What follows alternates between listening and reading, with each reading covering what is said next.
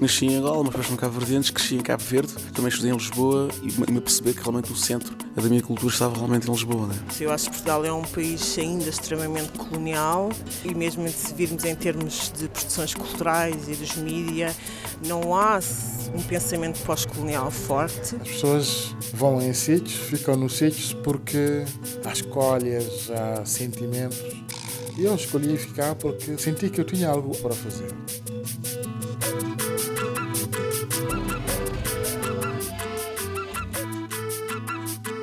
Rádio Afrolis, uma experiência africanizada de Lisboa. Olá, bem-vindos e bem-vindas à Rádio Afrolis, o audioblog onde podem saber mais sobre afrodescendentes a viver em Lisboa. O meu nome é Carla Fernandes e a minha convidada de hoje é especialmente especial e já vão saber porquê. Sónia Vaz Borges é autora do livro Na Pode Espera, com lançamento marcado para hoje, 11 de dezembro de 2014, na Fundação Carlos Gulbenkian, pelas 18h30.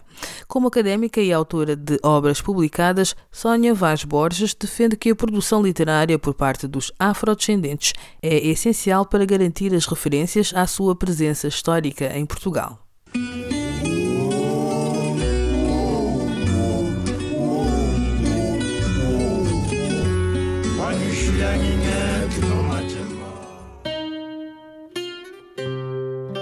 Nome é Sónia Borges, sou portuguesa, descendentes cabo-verdianos, a viver na Amadora e neste momento estou a fazer o meu trabalho de doutoramento em Berlim e daí poder considerar-me académica uma vez que estou inserida nesse, nesse mundo.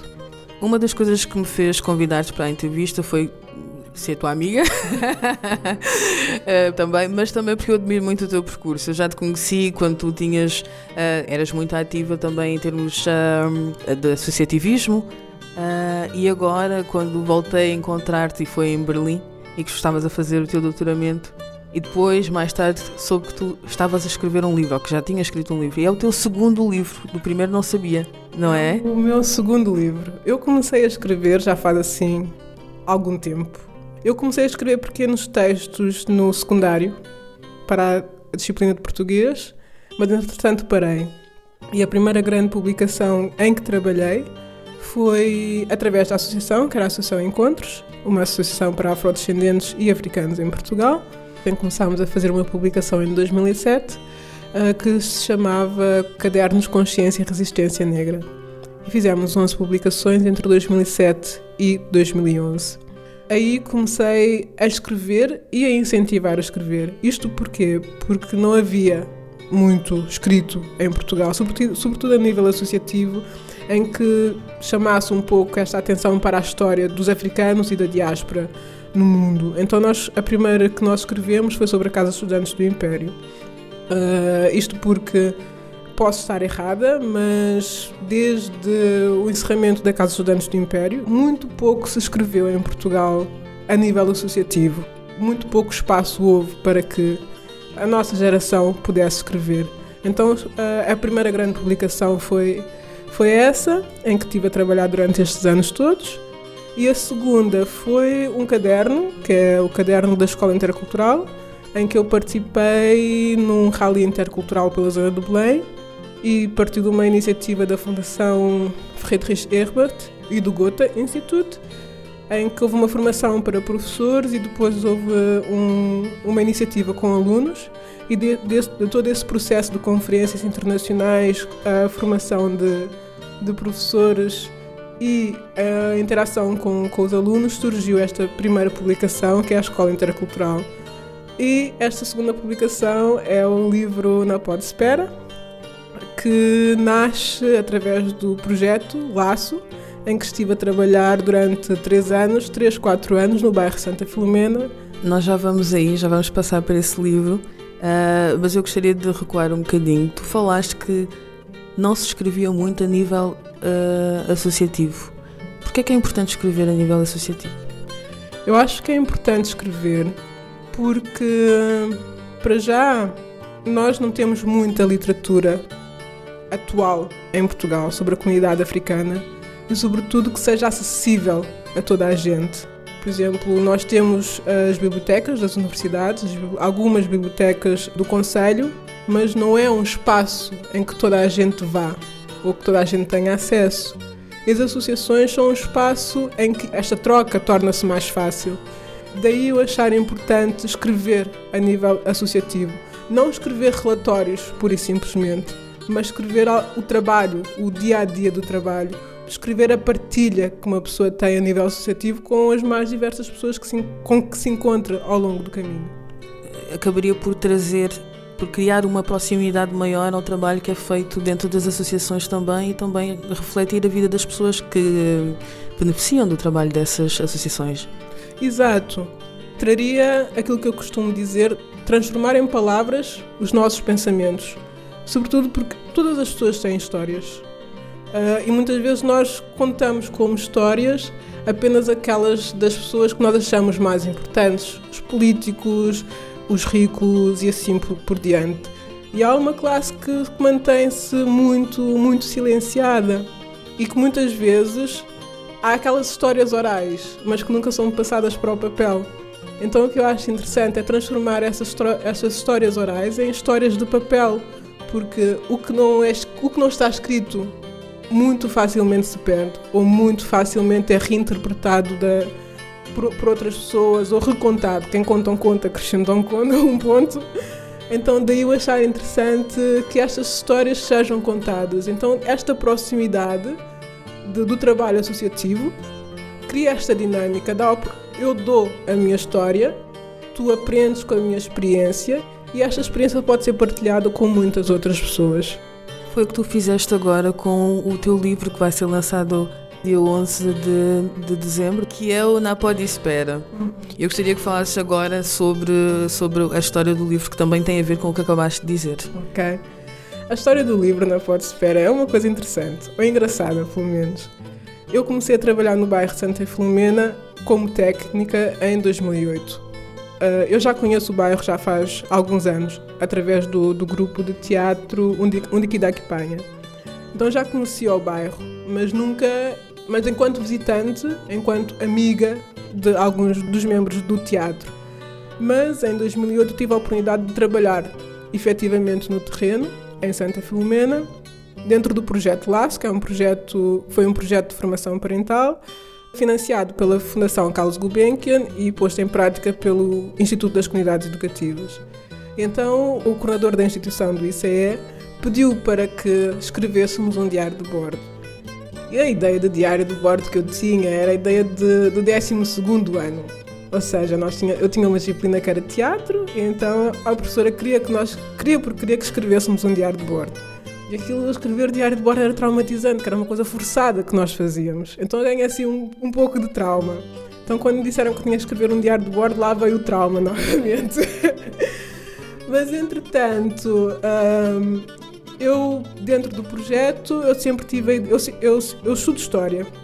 Então eu sempre gostei de recolher histórias das pessoas, recolher, ouvir, mas nunca pensei em passá-las para, para o papel. Então no projeto eu tive a, eh, a ideia de escrever um livro da comunidade, uh, juntamente com o grupo, ou os vários grupos com, com, com quem eu trabalhava e as várias pessoas que eu, que eu ia cruzando na, na rua.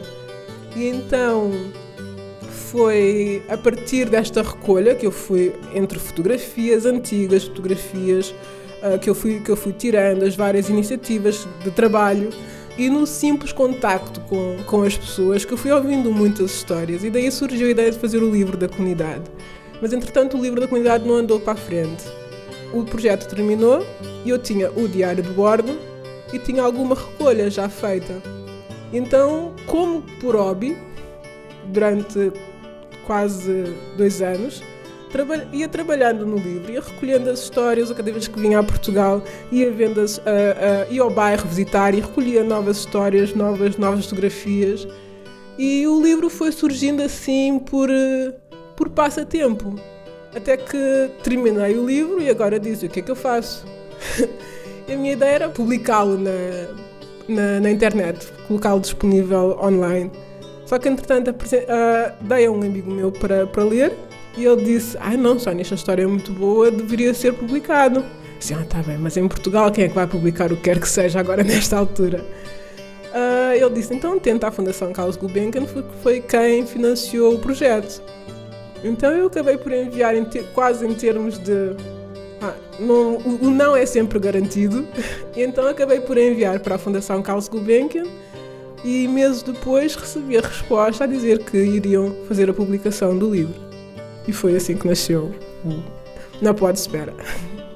E o que é que quer dizer Na Pode Espera? Na Pode Espera é uma expressão em crioulo. O crioulo de Cabo Verde tem expressões fantásticas para responder a um cumprimento. Então, quando se pergunta ou quando se encontra-se com alguém e pergunta-se como está, muitas vezes costuma responder está ali, na pode espera. Esta foi uma expressão que eu fui ouvindo por alguns moradores mais velhos do, do bairro. Uh, e na pode espera quer dizer enquanto estou à espera, ou estou aqui à espera. Mas não sabe do que, é que está à espera. Pode estar à espera de alguém, pode por isso simplesmente à espera do, do jornal, de uma notícia, posso simplesmente estar a, a descansar. Então na pode espera traduz este compasso de espera do dia a dia. Não sabe bem do que ou não sabe do que está para vir. Então estamos todos na, na pode espera. E essa foi a, a, conclusão a que chegaste depois da recolha que tu fizeste, olhando para, para o bairro de Santa Filomena? Foi essa a conclusão que chegaste, que as pessoas, se lhes perguntassem, então como é que tu estás? Eh, essa seria a resposta? Eu creio que sim, eu creio que sim. Porque, uh, segundo a, a política governamental, através do, do Programa Especial de Relojamento de 93, o objetivo é, é realojar estas pessoas. Não se sabe bem aonde, mas é realojar. E ninguém sabe quando é que vai ser realojado, ou como vai ser realojado, ou com quem vai ser realojado. Então, desde 93 até a data de hoje, as pessoas estão todas na pode espera, porque não sabem se vão ficar, não sabem se vão sair, não sabem para onde, então é esta espera constante, mas não é uma espera passiva. É uma espera em que se vai vivendo o dia a dia, a vida normal, a vida do cotidiano, com todas as, as dificuldades e alegrias que a pessoa tem, mas está-se na pode-espera. Eu, eu acho muito interessante o, de facto de teres publicado o, o livro também, que é uma das coisas que também me motivou a fazer a Afrolis, que eu acho que é importante nós documentarmos a nossa própria história, falar na primeira pessoa. Agora voltando um bocadinho atrás, tu quando começaste os cadernos, que foi com, com o intuito de partilhar histórias sim, mas também de incentivar outros a partilharem as suas histórias, a escreverem, a transformar os pensamentos em palavras eh, que seriam colocadas no papel. Acreditas que aqui em Portugal, dentro dos, dos movimentos em que tu já tiveste também, que se sente um pouco essa necessidade da parte das outras pessoas quererem pôr os seus pensamentos em papel? Eu acredito que sim. Eu acho que nós temos uma imensa uh, vontade de falar. E não só de falar, mas, de escrever. Mas o problema entre falar e escrever ainda tem um, um passo grande a dar. Isto porque toda a gente pensa que para escrever é preciso ser importante é preciso saber escrever de determinada forma. O que eu acho que é errado, porque aí nunca mais chegaremos a, não, não chegaremos a escrever rigorosamente nada, porque estamos à espera de se calhar um dia eu poderei escrever, mas por enquanto ainda não sei. Então o que eu acho é que nós falamos muito, nós partilhamos muitas histórias, mas estas histórias depois acabam por desaparecer com o tempo ou desaparecer com a memória. São palavras no vento, praticamente. Então, há esta, eu creio que há esta necessidade de começar a escrever ou de ver escrito, porque nós não conhecemos toda a gente e vamos ouvindo muita coisa de boca, de boca em boca.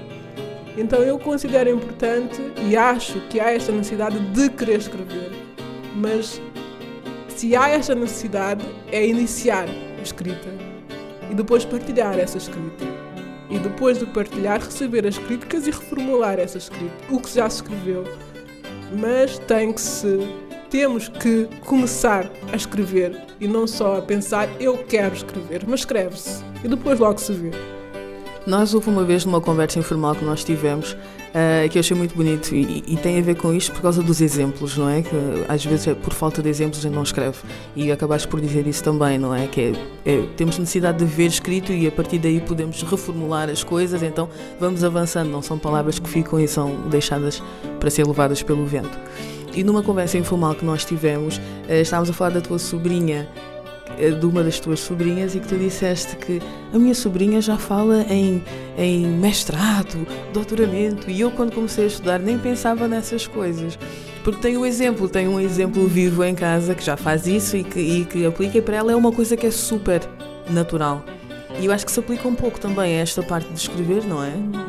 Eu acho, porque eu na minha quando nos anos 80, quando comecei a escola e depois uh, a, a, primária, o, o preparatório, o secundário, eu nunca ouvi falar sequer em universidade.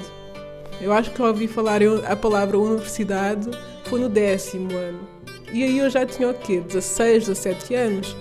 Então, e todos os meus colegas já conheciam esta realidade. Eu quando, eu, quando terminar o décimo segundo, eu vou para a universidade.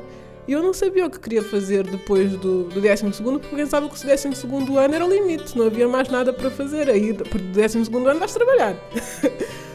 e então segui este processo quase que, bem, se, se existe, eu também, eu também quero, quero ir, quero ver como, como, como é. E se todos vão, e se, se eu tenho as mesmas notas que os meus colegas, também tenho essa possibilidade. Não sei como é que vou pagar, mas vou pelo menos, vou pelo menos tentar. Então o que eu acho é que esta geração, a, geração da minha sobrinha, que já tem 16 anos, e, com, e também com todas estas novas tecnologias, já tem uma, um, uma ambição e sabe que pode chegar lá. Não só sabe que existe, mas sabe que pode chegar lá e que tem direito a. Enquanto a nossa geração, a minha geração dos, dos 30 e poucos anos, na altura em que tem 16 anos, não, te, não tinha estas, estas referências de chegar mais, de poder ir mais. Então, daí que eu acho que, que é necessário dar ou haver essas referências. E para que os, a, a, geração da minha sobrinha tenha essas referências tem que estar escrito em algum sítio. Se não está, se não está escrito, é quase que há um, há um vazio ali e que ninguém sabe bem como preencher o que, o que é que aconteceu nesta geração. Nós sabemos o que aconteceu na geração dos movimentos de libertação, nós sabemos o que aconteceu, o processo dos nossos pais de, de imigração. Mas o nosso processo aqui dos anos 80, 70, 80, 90 em Portugal é quase que desconhecido para além do mundo académico. Não há. Eu, eu uma vez falei contigo de querer ir a uma livraria e procurar uma literatura que realmente fale sobre esta geração dos 80, esta geração dos 90 e não encontrar. Então, se eu não encontro, a minha sobrinha também não vai encontrar. E estas referências depois desaparecem. Ela tem a sorte de ter alguém ou, ou, de conhecer alguém, que por acaso é a tia dela, de ter estas referências. Mas imagina quem não tem estas referências não as vai ter na escola, porque a escola, a escola não os prepara para tal. Não as vai ter na biblioteca, porque a biblioteca não está. Não, não estão estas referências. Então onde é que ela vai buscar se nós não escrevemos estas referências agora? E ainda bem que tu escreveste o nosso o Na Pode Espera. As pessoas vão ter a oportunidade de assistir ao lançamento também, que será na Gulbenkian. Eu gostaria de falar agora do evento do lançamento, que será este dia 11 de dezembro de 2014. O evento está preparado para as seis e meia na, na cafetaria do, do museu da Fundação Carlos Gulbenkian. Será apresentado, o livro será apresentado por, uh, pelo professor Daniel Sampaio e em que depois eu farei, algumas considerações de como nasceu este processo do, do livro. Haverá um espaço também para, para, para assinar o livro e depois haverá o espaço para festejar, espero eu. E se as pessoas quiserem comprar, já está acessível o livro para compra em diferentes uh, livrarias aqui em Lisboa também? Sim, o livro estará, já está disponível na, na, na livraria da Fundação Carlos Gulbenkian. No dia 11 estará a um preço mais, mais acessível, mais reduzido, mas também está disponível na FNAC, está disponível na livraria Bulhosa e está disponível também na livraria Ferim e na livraria e numa livraria na Amadora também. Eu creio que na FNAC é por encomenda, não tenho bem a certeza, mas está, está disponível pelo menos na página da, da FNAC. E agora só para terminar, Porquê é que uma pessoa deve comprar o Na Pode Espera? Porque eu. Ah, boa pergunta, Carla. Porquê que uma pessoa deve comprar o Na Pode Espera? Porque o Na Pode Espera retrata o percurso de, dos imigrantes, dos nossos pais. Trata pequenas histórias deste processo de imigração, sobretudo nos bairros periféricos. Como é que se começa a construir uma casa? Quais as dificuldades para construir esta casa? As dificuldades para ter uma para constituir família e manter esta família? E como é que todo um bairro se transforma numa família? E como é que uma técnica vai para um bairro e a partir de um, e deixa de ser técnica a partir de, de um ano. Ao, ao princípio as pessoas tratam-te como uma doutora e tu tens que, tens que quebrar este, este gelo que existe, porque és doutora, mas também és pessoa. E os outros são, são, são, são cidadãos, então tu não podes ter estes, esta hierarquia. E então o Na Pode Espera trata sobre a minha experiência de quebrar este, este gelo, esta, esta hierarquia. E creio que é interessante ler, sobretudo, de como os, os projetos sociais funcionam dentro dos, dos bairros, em que nível é que se colocam e a que nível é que colocam as pessoas e como muitas vezes também acabam por silenciar o que o próprio bairro quer, quer dizer. E são várias vivências que Kuna Pode Espera acaba por transmitir. Acaba também por transmitir esta ligação entre mim e o bairro, que nem sempre foi uma relação assim tão pacífica, mas que estas estratégias de dar a volta ao processo, eu creio que acaba por. Eu, eu conto muito, ou talvez um pouco, sobre, sobre o meu percurso, sobre a minha história, sobre a minha família eu conto a história do bairro enquanto uma nova família que eu adotei e que me adotou também.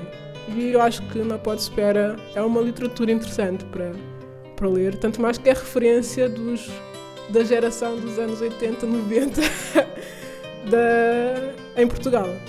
Ou seja, preencheste o tal vazio, começaste a preencher o tal vazio que, de que falaste. Não sei se comecei, talvez possa haver outras pessoas que já escreveram sobre tal mas dei o meu contributo para ajudar a preencher este, este vazio e a contribuir para esta reflexão da comunidade africana afrodescendente em Portugal, Lisboa, Amadora.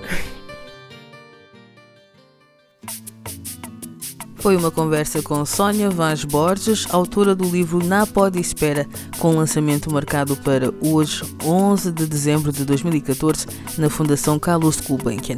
Podem obter mais informações na nossa página do Facebook Rádio Afrolis. E ficamos por aqui. Espero que se tenham deixado inspirar por esta conversa tanto quanto eu. O meu nome é Carla Fernandes. Até à próxima.